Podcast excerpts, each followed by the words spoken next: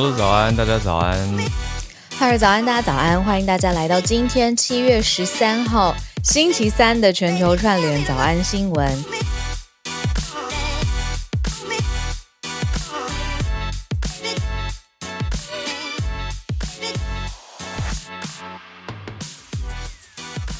让我开了记者会，因为我昨天晚上真的很冲击，我到今天早上我都还在想这件事。我感觉到。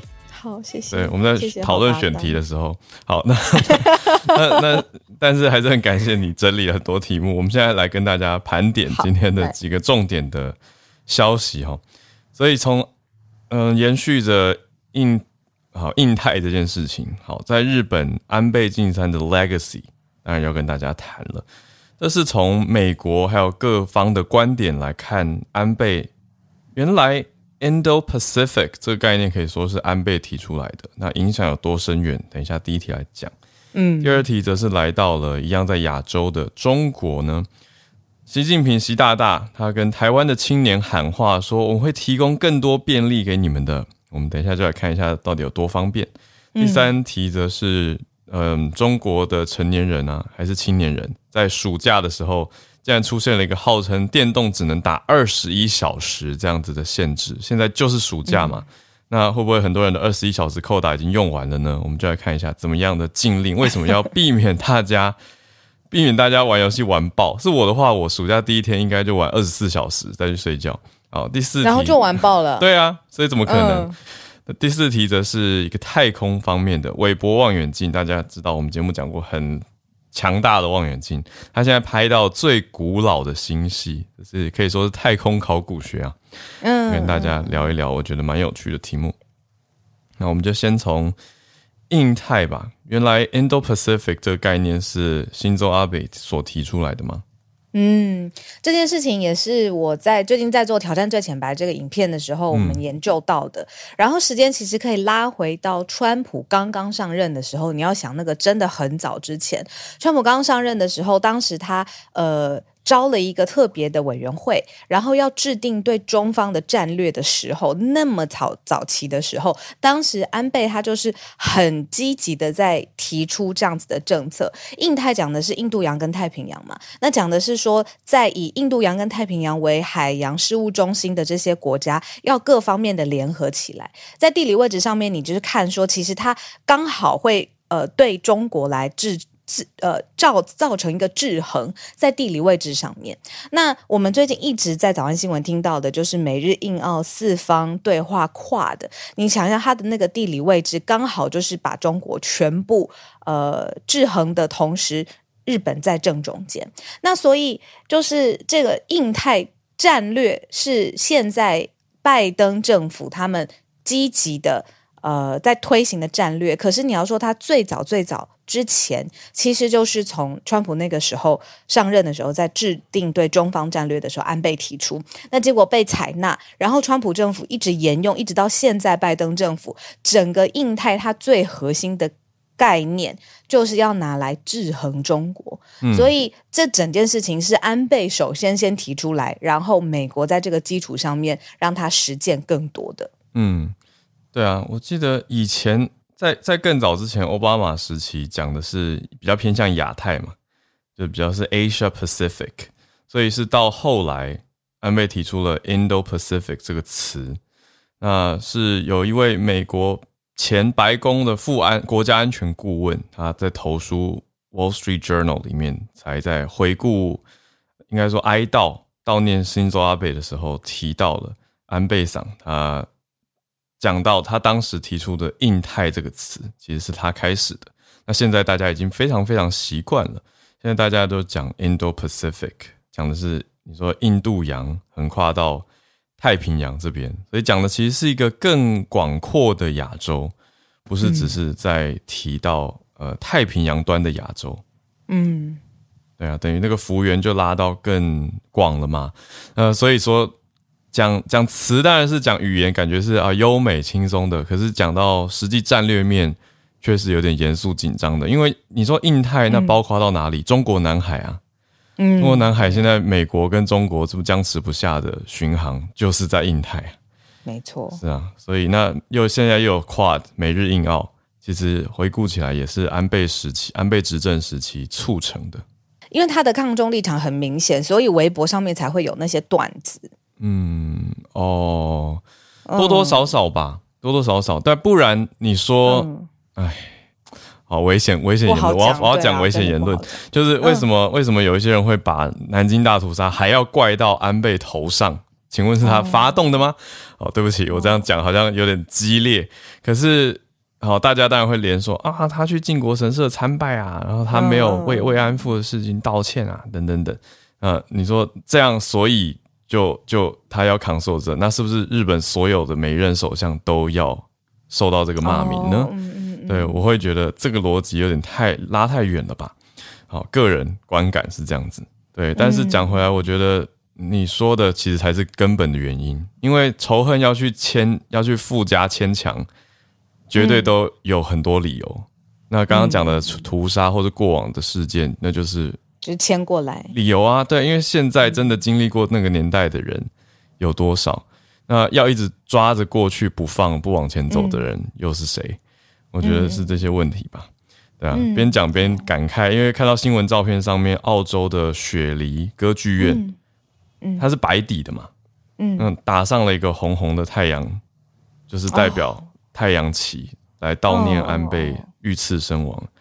对啊，我觉得不管怎么样，应该身为一般正常人都要对这样子的暴力事件感到很遗憾跟难过吧，而不是落井下石的感觉啦。好，我看到有一个店家，他就是啊，算了啦，嗯。哎，我看到段子是就是店家联合起来打折什么的，因为他把它当成是一个对啊庆祝啊，天啊，什么对啊，对啊，反正个别事件，微博上面个别事件，嗯，对啊，真的说世界上百样人都有啦，然后大家有自己的立场跟想法，啊，可是我觉得，嗯，我觉得不管就是就算你说今天，哦，真是危险言论呢，就算今天有一个大魔头。走了好了，嗯、那那你欢庆，我都觉得，如果他是一个 tragic death，我觉得关键点是这样吧，就是一个 tragic death 那。对啊，他很很暴力的状况。对啊，这样欢庆是，我觉得 it's not very classy，或是 not classy at all。对，那但是如果你说他是伏法，啊，就是如果你看是一个真的作恶多端的人。嗯，伏法。那我觉得 OK，可能也不会到欢庆吧，但就会觉得说好像了却了一桩，解决了一些事情。我讲的是一个一般的情况了，同则、嗯，嗯，理解，嗯，对啊，就是现在我们继续来理解，就是安倍的呃，他生生前他提出的概念，其实影响深远。嗯嗯，好，那我们就讲到第二题喽，就是跟我们自己有关的。嗯，台湾青年被喊话。对，嗯，就被喊话了，就是我们也好好的，嗯、然后就是我我把自己归类为青年了，糟糕，我们本来就是啊，我们还要去主持青年论坛，哎，对对对对对，好好，所以我们被喊话了，为什么呢？嗯、因为呢，中国大陆举办了一个叫海峡论坛，那地方呢是在福建厦门，那中国国家主席习近平他就。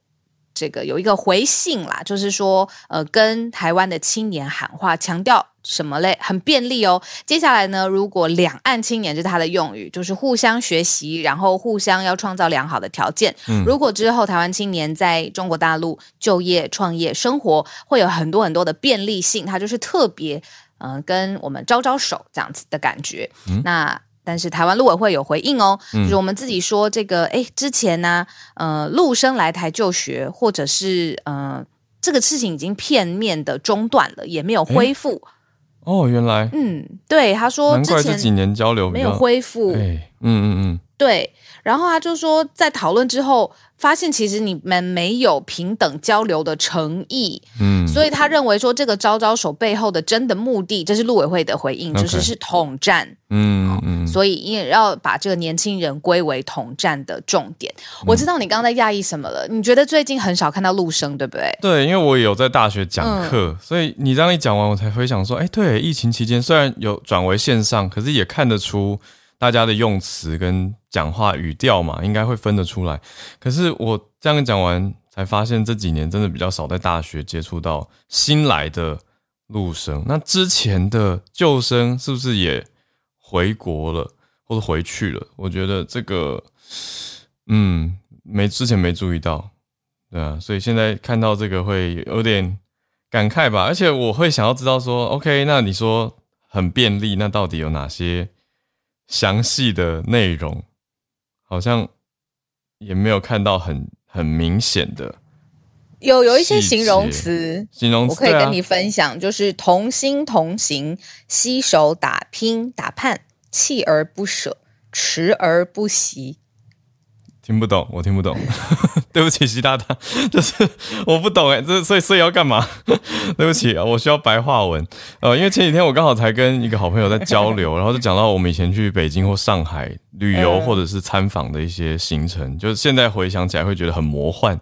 就觉得哇，对啊，我们当年曾经去参访过，哎，棒的棒的，就互相了解也好，对对，是好事啊。可是现在真的好像我觉得不一样了，就现在要去也难度变高，然后我觉得，然后也敏感，对，敏感度也提高很多，对啊。可是刚刚这些我真的听不懂，我需要我需要比较明白的政策，比如说有什么优惠啊，或者有什么好处啊，那我再考虑一下。哦，好好，我们拼命找，刚刚有找到了。就是比如说增加呃台湾职业技能资格哦，认证台湾职业技能资格，然后还有如果是、哦、呃就业创业的人数，可以给他们一些便利的减免，这样子哦，大概是这个方向。嗯、但是他没有在就是跟台湾回信的这个地方，他是一个信。他回这个信，然后由别人在这个论坛上面宣读出来。他没有在这个宣读的时候讲到这些细则，嗯，他就是讲到刚刚跟你分享那个形容词，嗯，对，了解细则。好，那说实话，对，刚是我个人观点啦，因为实际上我们听友有蛮多，其实是在对岸工作，也是努力的青年，我觉得都都也是。应该说，有可能不是最近才去的，可能也在那边待好一阵子了。那应该更有感于两岸的局势变化，这个就不用我多说，应该是在对岸的青年会比我更有感。对啊，那由你们来评论，也许更公允吧。可能看看这样子的提出是有什么想法，你们觉得好吗？或是觉得陆委会讲的是不是正确或是公正？大家可以补充在。我们的聊天室或者是社团，再跟大家多分享。因为我看我就会觉得，哦，吸引力就不足啊。因为台湾这么好，我就会觉得，我当然继续在台湾创业啊。我为什么要被拉去一个风险很高的地方？对我来说，因为这是很个人的一件事嘛，就每个人的风险评估绝对不一样。对啊，而且大陆创业，在中国创业，就是是觉得好像是不同体系、不同思考规则。我也有认识在那边创业成功的好朋友。台湾人吗？台湾人啊，对啊，哦、那很厉害。但我觉得那个就是一种文化融入程度跟生活偏好的选择。嗯、对，那我就说每个人不同，所以我觉得核心还是认识自己吧，然后知道自己喜欢什么，再去追寻这面向上去发扬光大。呀、yeah，所以嗯，好。哎、欸，我之前有朋友跟我说，说如果是台湾人去中国创业，最容易骗他的其实是台湾人、欸。哎，我我朋友在那边骗三百，被骗三百万啊，被台湾人骗。台湾人骗台湾人，对对对对对，没错。我听到有时候就哦，因为在那边会信任，反而信任更高。哦，而且过去我要分享那个 这个小提醒大家不要被骗几百万，就是那种装潢设计费啊，你投资进去当然就会比较高嘛。然后他又是要装潢一个场馆，所以你就会觉得哦，我以后这个场馆是要拿来赚钱的啊，所以我现在前期都只是投资，多花一些投资。那信任是怎么建立的？绝对不会是说一次两次，而是过往的合作都很不错。你就会觉得这个人好像蛮可靠的啊，这个人又都是家老老老同乡嘛，都是台湾人，所以就会相信他。结果对方非常恶劣的手段，就是直接算是就不还钱，以后呢，就说你就告我啊，反正我公司资本额才五十万，非常的恶劣。对，他就算公司破产，对，他是有限有限公司，代表赔偿责任有限。变商业行为，对，总之大家要小心。哦哦、原来有限公司对，为什么工作室的风险就是工作室的赔偿是无上限的？那要分成有限股份有限跟有限，就是赔偿责任有限的意思。哦，这个我我非常有限，商业知识跟大家分享，各方面都有限。对，所以不要以为说哦，哦，我生意小小的，我开一个工作室就好了。嗯、那你要评估你的生意风险会不会高？如果是比较有风险的东西。嗯，那你最好还是用有限公司吧，跟大家分享。我们这题会拉太远？还还好，都是跟青年跟创业有关。有关，我、嗯、我们是不是也要很快有个可能要成型中的创业专题了？对对对，哎、欸，好，让大家期待一下，我们访创业家。嗯，好，我们来到第三题哦，又是有关吧？有关，有啊有啊，也是青年相关哦，嗯、还是其实打游戏不限制青年哦。这边的设定呢是给中国的未成年人暑假玩游戏。只可以玩二十一个小时，有一个禁令，怎么算的呢？是礼拜五六日每天只能玩一小时，真的很严呢，真的真的很严。一小时应该一下就过了耶。我玩 Duolingo 语言学习游戏都一一转眼就一小时了，更何况是打游戏。对啊，超过一小时会怎么样？黑幕，我被抓走。好问题。超过一小时之后会怎么直接切断吗？呃，系统有一个全天巡航，所以它会去辨辨识。腾讯腾讯游戏对外表示的，就是说它用人脸识别系统会在暑假的时候巡航，所以它辨别你的年纪是不是成年人。然后如果疑似是未成年人在操作成年人的账号，就是你你作弊嘛，就是换成大人的账号，想说这样我就不用受到限制了，你就会被辨识说这个脸孔太稚嫩。然后你登入跟要加值的时候，都会触发人脸辨识系统，所以会继续追查你。然后可能会，他没有说画面会显示成什么啦，可是一定会有一些系统通知或阻断或确认，可能打电话给你啊，我猜啦，后面这是我猜测，打电话给你啊，或者是传什么客服讯息要你核对身份之类的，嗯嗯嗯，要等于确定你到底是不是成年人。哇，好辛苦哦。那个五六日要怎么安排自己的时间，也要被规范起来。我倒是突然想到一个点，因为这个是用网络在监控，嗯、那难道没有没有没有那个单机游戏了吗？哦，就 offline 对呀、啊，就抓不到啦。我以前单机游戏也是玩到爆啊！我以前玩那个什么单机游戏，轩辕轩辕剑超好玩，就是在讲隋唐时代的历史的架空历史，就是让我国文跟历史都进步很多的游戏。那这么好的单机游戏，干嘛要被网络监控？玩二十四小时都可以，我这样讲 太夸张。为了自由，go that far。对，就是反过来，就我是我是很自由的。然后你知道刚才你说那个腾讯说，你如果发现叫什么启动人脸，对啊，人脸辨识巡航。我那你那什么辨识？它怎么启动呢？是不是远端开启那个摄像机？我觉得可怕的是表示它的镜头一直开着、啊。对呀、啊，我就一直在想说，那个东西就是一直开着，它才有办法说好，我现在要侦测你了，我就侦测你。对啊，所以就应该会特别耗电。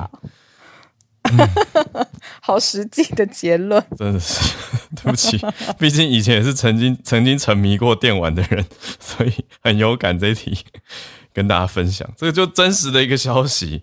那腾讯也有一个数据统计啦，其实已经在去年第四季 Q4 的时候就已经实行实名认证还有人脸识别了。所以他说呢，未成年人游戏的总时数、游玩时数比去前一年同期减了百分之八十八，将近九成。那占了中国市场游戏总时长的百分之零点九。因为大家想一下嘛，成年人市场跟未成年，那这边讲的是未成年。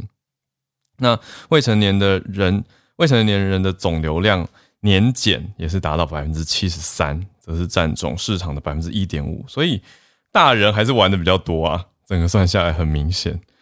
嗯，但是嗯，这个影响还是蛮蛮大的，特别我觉得对青年人的心理影响，那到底会不会让他们变得比较健康？嗯，就需要比较长的时间去观察跟看，而且我还是始终觉得上有政策，下有对策啊。嗯，对啊，就单单机游戏，你到底要怎么追？对，追不到。对啊，我还是玩。聊天室有人说，把照片贴在脸上就可以了。对哈，哎，你们好聪明！你看台湾青年到底要怎么 怎么处理嘛？我就说，台湾青年真的很聪明，处理不了了，他们。You can't。对，好，我们来到第四题，韦伯望远镜。好，韦伯望远镜。看看可不可以交给台湾青年来处理？呃，拍摄到最古老的星系，我觉得很特别的一个题目。从昨天大概傍晚晚上的时间，就会开始看到美方的新闻贴出了很多很漂亮的太空照片，就是在讲这则望远镜的消息。我们应该这边有蛮多是这种。嗯，算太空迷吗？就是很好奇，就是宇宙的边界啊，宇宙的形成什么的。嗯，那当中一定常常会听到，就是韦伯望远镜现在已经说已经拍摄出最古老的星系，结果是一百三十亿年的，你不觉得很神奇吗？嗯，我每次看到这种事情，我就觉得哇，世界不是宇宙好大好宽阔。就是 NASA 他们发布的一个最新消息，还是全彩的一个照片，这是目前。至今为止，对宇宙探索到最深、最古老的一次，那是呃，也距离地球最远。然后照片上面也可以看到有嗯好多个上上百个，就是白色啊、橘色啊、红色的漩涡，还有条纹。然后他们认为说这是宇宙的一小部分。然后这这些发出来的光是在一百三十亿年前发出的，然后一直就是。到现在被韦伯望远镜拍摄下来，一百三十亿年，对，已经很近了。嗯、因为如果你相信宇宙大爆炸、嗯、这个大，有人说大霹雳这种混沌理论 The Big Bang，对，一百三十八亿年的时候发生的。那我们现在拍到一百三十亿年前了，哇，就是快要拍到大爆炸了，没有啦，还差八亿年，其实还是不知道，不知道，对，哇，是非常美的一幅嗯画。嗯，可以这样。我居然说是画，对，是啊，像画，对我来说是画，很像画。嗯，我觉得也很适合做成甜点。对不起，早餐时间饿了。我觉得那个红红的，很像红萝卜，看起来很好吃。哦，总之，对 NASA 公布的韦伯太空望远镜，它就是 James Webb Telescope。好，大家想要去找英文相关的资讯的话，这是关键字。那 NASA 出动了局长 Bill Nelson 来跟大家谈。就说，哎，那个画面里面解释一下这些是什么呢？他说有这些白、黄、橘、红光点，还有条纹啊、螺旋啊、漩涡啊，都是宇宙的一小部分。我觉得蛮是蛮迷人的。虽然不知道在这些茫茫的宇宙里面是什么在等着我们，但是我觉得很很应该说有一种期待吗？就觉得还有世界还很大的感觉。那这个。以前是用哈勃嘛，以前叫做 Hubble Hubble Telescope，就叫做深空的方式探测。嗯、那现在比较过去二十多年做的韦伯望远镜，呃，它则是用精密度比较高的方式去拍出呃过往它建立在哈勃以前的成绩上面，嗯，那它在做做出更多的观测还有拍摄能力。所以这一次真的是以太空科学界来说，又是很大的一个新突破，拍摄到蛮。不能说清晰，因为说实话，我觉我觉得已经比以前更清晰了。可是画质整体还是有一种朦朦胧模糊的美感，嗯、对。可是这个已经是很大很大的突破。嗯嗯，那他为什么叫韦伯望远镜呢？那是因为他是 NASA 的第二任局长，就叫 James Webb。哦、嗯，然后他在这个 James Webb 他在任内之前的时候，率领了 NASA 第一次登月的阿波罗计划，所以是这样子。给他一个纪念他的名、嗯、名字，这样。那我看到一个说法，他说，如果把不断把视角拉远，整个宇宙很像是海绵的内部。嗯、海绵内部不是有很多一些空隙？空隙对空隙，然后纤维。然后他说，呃，现在我们可以感觉得到，他讲的事情是这些纤维或空隙各个。零碎的部分是可以捕捉到的，但现在科学在努力的是，你要捕捉到整个结构，就是整个海绵本身。我觉得好酷哦，有点猛。而且换一个角度想，等于现在拍到的是，如果如果大爆炸是真的，一百三十八亿年前发生，那我们就是等于拍到大概八亿八亿岁的相对年轻的宇宙。对对对对对对，才那么美，是不是？不是，应该说他这样捕捉下来。以摄影光学的角度来说，应该是等于画面上很多东西，可是它们不代表他们是同时存在。哦，嗯嗯嗯，呃，因为进光圈进光，对我这细节，我觉得这真的很很难，就你不太可能阻断特定时期的光吧？那它等于收到一百三十亿年前的光啊。啊，这个好难想象，我只觉得美，还有迷幻，嗯、是，这是真的。大家要去听一些电音，好像可以。好，一转眼来到八点三十四分。好，那我们来进到全球串联的时间，大家有没有太空迷 来跟我们？有啊，我记得我们这里好多太空迷哦，研究的更透彻的，对，你们看到的更多的点，可以来补充的话，实在是热烈欢迎。那其他主题也都欢迎大家来举手跟我们分享。你觉得我的新人设是大冰奶夜市跟太空迷这个组合怎么样？还蛮酷的。追剧太空迷，然后大冰奶每天，然后跟吃夜市。我觉得太空迷有点哦有，有点难，有点难。追剧好像比较、哦、比较有话题。大冰奶夜市，因为哦，我觉得关键是因为太空迷好像没办法看出你的。更多个性，可是追剧你可以分享你看剧的价值观，嗯，这样比较好聊。好好好，太好了，谢谢谢谢 顾问。对，邀请几位听友上来。好，嗯，有一些听友写说从台湾关心世界，还有多伦多的听友邀请一粒百忧解，我们的好朋友姐姐，欸欸、姐姐好朋友，早安早安。早。哈喽，早安，小鹿。嗯，今天我要分享是一则比较轻松的新闻，因为今天我们都在比较大的国际政治当中。那这一则消息，我觉得是一个可能对我们在教书的人来说会比较关注的，就是要怎么样去培养小孩子的同理心。那我今天看到 BBC 有一则新闻，就是说，其实如果你想要让小孩知道。呃，你自己的想法跟你对别人好，别人就一定要对你好，这三者之间不一定存在绝对的关联性。嗯，最好的方式就是让他养宠物，因为对儿童来说，学习了解别人的看法可能会跟自己不一致，是很重要的。嗯，我们在越年纪越小的时候，会越以自己为中心去思考，然后觉得说别人应该要跟我一样。嗯，那养了宠物之后，反而你会很容易知道。不是这样，就你可能给它食物，你叫它握手，然后你以为它这样会很开心，不见得。嗯，所以他认为说宠物有益于儿童的说法，不只是在培养他同理心上，甚至还影响一个孩子的社交技能、身体健康以及他的认知发展。就是对很多有呃自闭症的小孩来讲，他在照顾宠物的过程里面，他可以减轻压力，他可以感觉到其实这世界上还有其他的温暖是。他可以获得的，只要透过一套正确的模式、正确的逻辑，他有办法在这里得到一个正回馈。那作为比起可能我们在人类世界当中，不管是透过辅导机制，还是透过同侪的帮助，可能对他当下来讲会更加更加的有帮助。那他这边都做了一个很可爱的结论，他就说：是不是我们学会跟宠物相处，也就能够学会与人相处呢？这个想法会不会过于一一厢情愿？那澳大利亚珀斯的这个西澳大利亚大学人口与全球健康学院副教授海利克里斯蒂安，他就试图揭示这种人跟宠物的关系。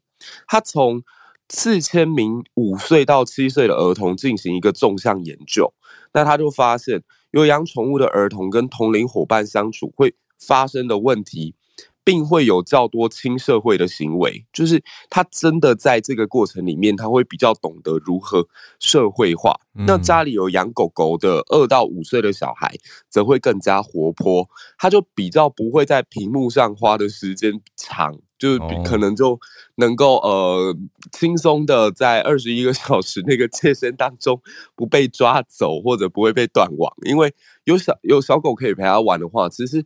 他的那个专注度就可以进行转移。嗯、那二零二一年，他曾经有一个研究，就说把上述两项研究整合之后啊，你摒除掉社会经济地位这些因素，狗和人类一起进行行呃活动的这些孩子，通常会有比较健康的成长跟成就。嗯，所以。我不知道大家有没有这种感受啦，就是，呃，你在自己工作很疲惫的时候啊，或者是你真的现在有点沮丧挫折的时候，你会发现狗狗它好像它不会讲话，但是它好像什么都能懂，嗯，然后有它陪伴在你旁边，或猫咪也一样，你就会觉得当天的心情得到了救赎。所以这是我自己在庞大工作压力之余，我觉得一个很重要很重要的调剂，就是家里有一只。可以陪伴你的狗狗或者是猫咪。嗯，以上是我的新闻分享，谢谢。嗯，谢谢姐姐。浩尔，你应该有很多同感受吧？我是觉得猫猫是有点不同路线了，就是但也是另类的陪伴，就是猫是要服侍的，服侍猫，猫猫是要服侍的，对，但但它也是一种陪伴，因为每个人个性不同嘛，有些人好像喜欢服饰。感觉蛮我懂我懂，蛮适合养猫的。那狗就是嗯，狗狗通常比较主动，可是我觉得换一个角度想，宠物也需要陪伴。它需要需要，它会难过，互相的。嗯嗯嗯嗯，对啊。但是在这个过程里面，就可以学到姐姐刚刚提到新闻分析的那个角度，就是哎，原来跟我以外的个体，它有它的需求跟偏好。我觉得会从这个跟宠物互动的过程里面观察到是真的。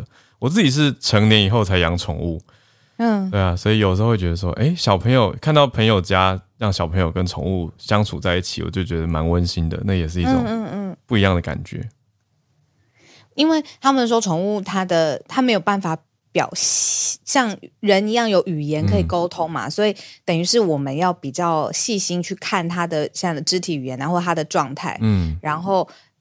所以我要讲的事情是因为有时候也太想要了解我们心爱的宠物了，所以这阵子那个宠物沟通才嗯。变得比较很多人有需求嘛，嗯，对啊，去帮助他这样子。对，好，那 我刚倒是想到一个，就是我要呼应中国的这个夏季暑假禁网令的话，那我要推行青年青年宠物运动。我干脆分他们的心，没有啦。想可是中国社会对他们的宠物都超级，我就觉得，我觉得，对我这样讲，就是对宠物的观念，我觉得两岸有蛮大的差异。这个倒是一个蛮蛮实际的观察跟现况。就是我觉得台湾现在有点把宠物当家人，但是对岸普遍还没有。而且你要看这么大的地方，就是如果如果真的是农村地方，那当然不是家人，他们是。有看守农田功能的动物，工作动物，对啊，所以我觉得，嗯，还有很多可以讨论的细节啦，而且还有空间够不够大，也都是一个想法。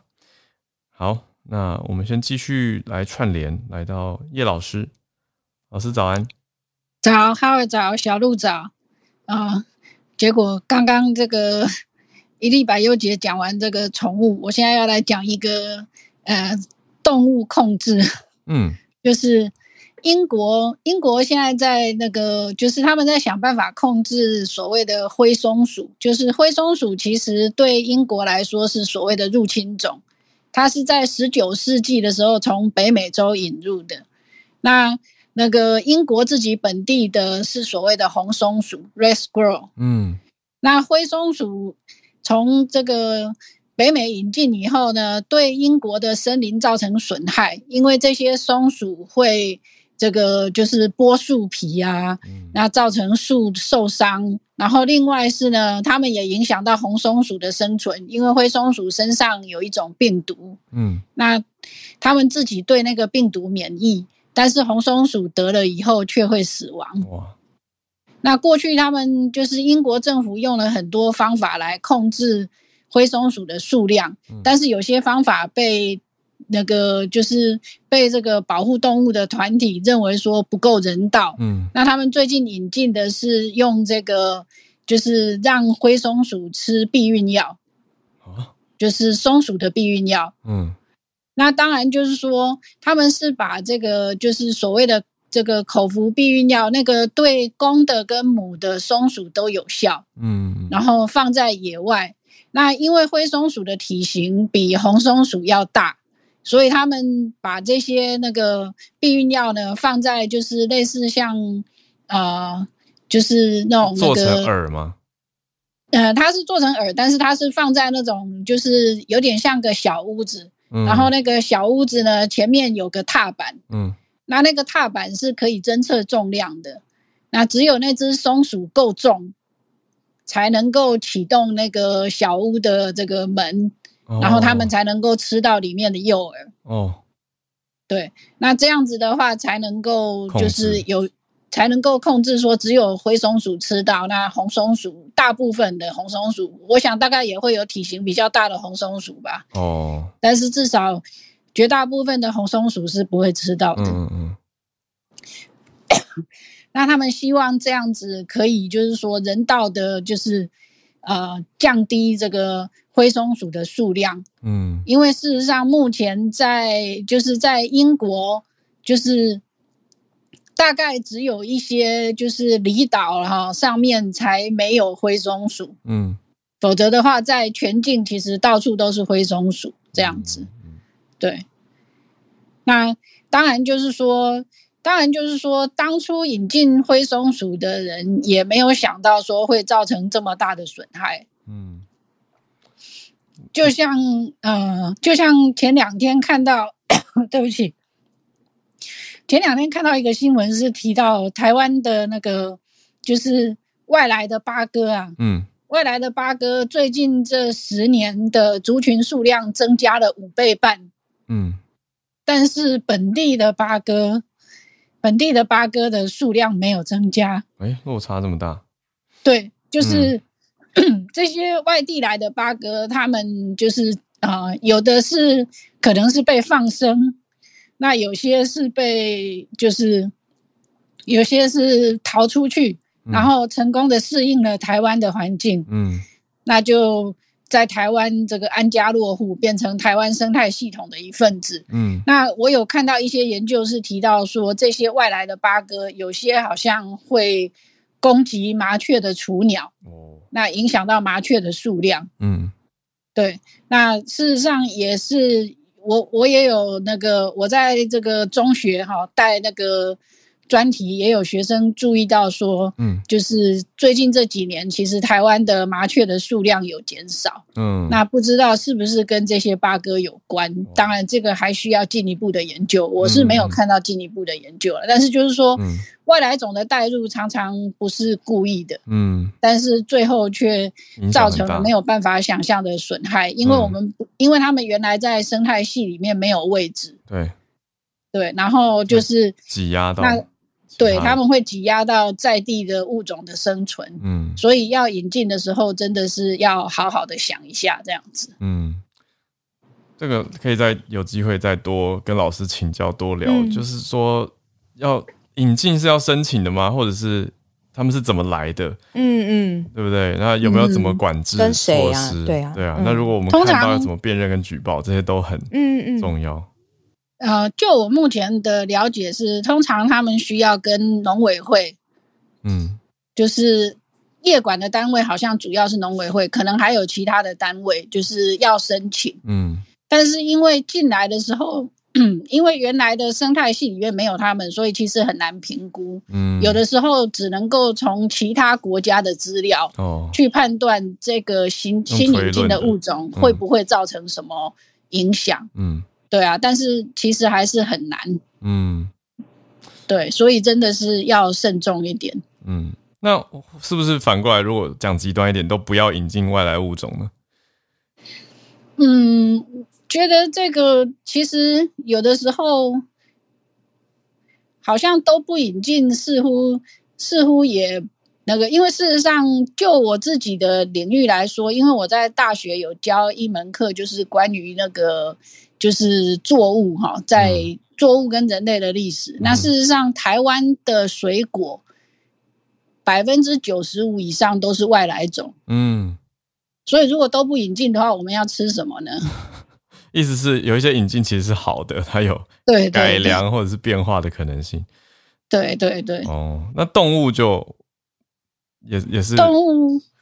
其实动植物都一样啊，因为事实上我们的那个、嗯、我们的那个动物其实很多也都是外来种，嗯，像狗跟猫就是最大宗的外来种，嗯嗯嗯，对，所以你说都不引进嘛，好像也不对，嗯，理解，哇，这好难哦，都要怎么评估？啊、就是看其他国家的数据来推估，对对对，然后还要做好监控。可能这样这样吧。对，监控是很需要的。嗯，哇，谢谢老师。哎、欸，这这一块的领域是我觉得平常大众其实蛮少会接触到，嗯、可是默默的很重要，因为就是我们的生态系。嗯、谢谢老师。但不仔细想，也不知道原来后面的运作是这么对，而且就是每分每秒都在发生，啊、就是动植物的繁殖。嗯、没错。好，好，我们继续。哎、欸，好久没有听到马古米的声音。对啊，前几天谢谢美古米有上来。那美古米有跟我小小分享一下，今天可以跟大家分享更多是新的。昨天嘛，昨天美古米去参与了，等于送日本前首相安倍晋三最后一程。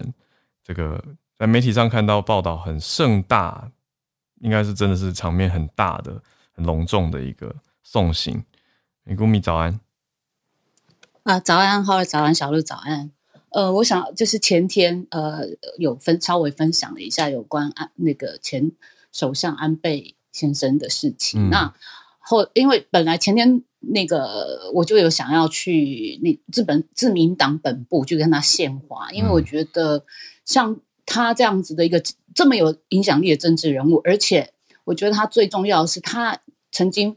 呼吁过台湾有事及日本有事，嗯、就是说台湾跟日本已经是一个命运共同体，我们日日本不能再假装没看到这个中国对日本 这个台湾的企图哦，所以他大声的呼吁这件事情以外呢，他卸任之后，他提到台湾都以国家来称呼这样子，所以我觉得，呃，当然他之前做过的事情不是都是好的，我也必须说。我并不是他的粉丝，说实在话，嗯、我也不是说他做每一件事情我都认同。嗯、但是我觉得最少像他这么有影响力的一个政治家，我能这样子挺我们台湾，我都光这一点我就觉得真的是非常值得我们去纪念，这样、嗯、去缅怀他。嗯、所以前天我去了，然后昨天呢也忍不住去，就是想要去送他最后一程。然后我的头像已经有。如果大家可以看一下，就是其实我拿着台湾的国旗，还有一束花，然后这个画面其实就是他的葬礼的这个真上寺前拍的。嗯，然后我们其实前天跟昨天，我们都是有一群呃有志，就是呃在日本呃的台湾人，大家我们一群大概二三十个人，我们就挥着台湾国旗，然后还拿着这个就谢谢安倍先生对台湾的一些支持，然后沿路上，因为我们大家一起行动嘛，嗯、所以其实沿路上很多人，日本人他们都觉得还过来跟我们道歉，说：“哎，你们从台湾来的嘛？”我说：“不是，不是，我们是住在日本的一群台湾人。”所以他们认得国旗。对，他们就很厉害，我就觉得很很惊讶，而且因为我们大家一起去，所以我们其实是我们口罩也戴台湾国籍的口罩，哦、然后还拿着台湾国旗，然后我就很惊讶说，哎、嗯，他们都居然有一些人他们认得台湾国旗，嗯、那所以我觉得这个这件事情，虽然我们我们做的事情并不是一个很怎么说呢，嗯，我我不是我们也不是政治家，什么都不是，但是以一个民间力量，我们可以去呃去做这件事情的话，最少我们可以。呃，我不，我不能说我们是代表台湾人啦，但是我只是觉得说，哎、欸，让更多人知道说，哎、欸，其实我有我有一群这样的台湾人在纪念着这一位前首首相，所以、嗯呃、就是想要稍微分享一下哈，谢谢，谢谢美谷米分享。好，那我们再来连线到芭比，早安，小鹿哈喽，嗯，我想先稍微就是 延续一下这个韦伯望远镜的。话题，嗯，因为呃，韦伯比较年轻嘛，因为他正还在正在服役，嗯、但他前一代的哈勃望远镜，在他就是三十周年的时候呢，NASA 还有推出了一个呃，就是纪念的一个嗯网站网页这样子，它就是公开了三百六十六张不同日期的影像，然后这个这个网页上面写的是在你生日当天，哈勃看见了什么，所以大家如果说透过呃，聊天室那个连接点进去的话，输入你的生日日期，你可以看到你出生日期的那一天宇宙的照片。对，就是你的出生日那一天，哈勃看到了什么？对，这个跟大家分享。嗯、对，然后继续延续一个动物话题，这则是关于英国一位灵长类动物学家 Jane Goodall，他。呃，美泰公司呢，以它为原型，然后使用了回收塑料制成芭比娃娃，就是它的一个芭比娃娃，嗯、而且这是一个组合的系列。这个芭比它就是穿着我们在电影里看见那种动物学家的经典装束，就是卡其色整套的上衣短裤，然后手上拿着笔记本，脖子上挂着一个望远镜。哦，然后他，嗯，他身边还有一只呃 Goodall 在。东非国家呃贡贝西国家公园进行研究的时候，第一只信任他的黑猩猩叫做白虎大卫。嗯嗯，那美泰表示，其实这个是表达对 Jane Goodall 他对黑猩猩保护工作还有一些开创性研究的认可。那他呃研究什么呢？因为他在 Jane Goodall 他是在二零二零年第四届唐奖永续发展奖的得主。嗯、这个奖项他其实就是在表彰人类呃对永续发展所做的一些重大贡献，尤其是科学跟技术的创新。那因为他是从一九六零年就开始直接接触研究衍生的黑猩猩，到现在八十八岁，就是还一直维持一年里面可能有三百天，就是到世界各地。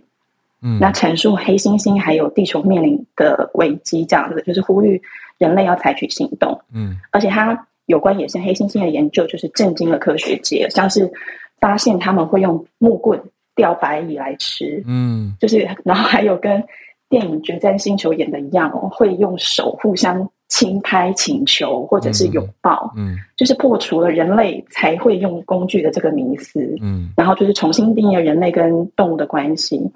那美泰之后，除了这个娃娃，也会继续跟他的同名的协会，还有他的青年服务行动合作，就是也是帮助孩童要了解自己对环境的影响。然后最后补充一下，因为美泰的这个系列就是很具代表性的芭比娃娃，灵感来源非常广泛。在去年八月的时候，也有生产了就是协助研发 AZ 疫苗的六位女性科学家的芭比娃娃。嗯。然后在十月的时候，有跟 NASA 合作，就是打造一位意大利女太空人为原型的芭比，还让这个芭比模拟了太空人出任务之前的受训过程。嗯，嗯，有兴趣的朋友可以搜寻路透社的报道，或是其他关键字了解细节。以上跟大家分享。谢谢芭比。芭比那个哈勃那一则，我记得之前你有跟我们分享过，很很有趣，就是可以去找到生日当天的画面。对啊，谢谢芭比。对，如果如果大家就是找呃那个网站没有办法复制的话，如果说你在网站上搜寻中文，就是生日宇宙星象，嗯，也会搜寻到报道，然后会连接到那个连接。嗯，嗯哇，好贴心，中文友善。好，谢谢芭比，谢谢今天跟我们串联的伊丽百优姐姐姐，嗯、还有叶老师、美谷蜜跟芭比，谢谢大家。好，现在时间 聊天室，聊天室，我觉得对对，而且很活络。嗯嗯呃，问说芭比是芭比迷吗？他之前蛮常分享跟芭比有关的，他是芭比研究员。对，然后后来也拓展到很多时尚啊、食物啊，嗯、呃，都有这样子。对，好，对，可是不好，嗯、我不我不是芭比迷，可是。而且我全名是金刚芭比，在这边讲有点不好意思。我只是因为 在呃补习班的时候被老师发现，就是力气太大，所以他叫我金刚芭比。可是取作金刚好像有点太 man，所以才用了芭比。芭比，嗯，我很常看芭比的 IG 啊，很多漂亮的照片这样子，然后很爱朋友、爱生活的一个人，就看了心情会很好啊。我也爱小鹿的那个蝴蝶结，谢谢谢谢，好。今天早上是那个人设的交流，呃、需要改改改变一下，真的。好，八点五十七分，那今天谢谢大家陪伴我们。嗯，那明天我们就已经来到了星期四了，然后就这一周也快要结束。希望大家今天要出门上班一整天，或者是处理事情、上课，各方面都顺顺利利。好，那我们就明天礼拜四早上八点继续串联。收播就放一个，刚刚说要、嗯、要迷幻，试试看，哎，可以吗？一点点，一点点。好，好，好，来，祝大家一个美好的周三小周末，我们就明天早上见，大家拜拜。拜拜。